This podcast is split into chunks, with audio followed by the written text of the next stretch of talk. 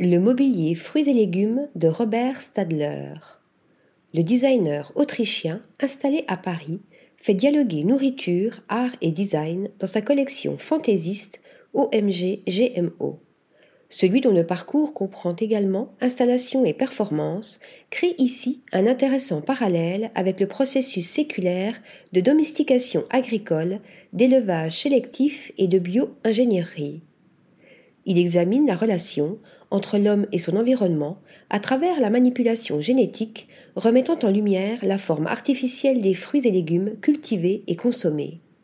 Une ingénierie devenue bien plus extrême ces dernières années. Elle a incorporé des techniques de culture sophistiquées qui leur donnent une perfection et une symétrie presque artificielle, cerises calibrées, pastèques carrées, concombres droits, comme le formule la Carwan Gallery qui représente le designer. Robert Stadler a ainsi emprunté ces formes modifiées pour créer neuf objets humoristiques en céramique peints et texturés à la main par l'entreprise italienne Bitossi Ceramiche.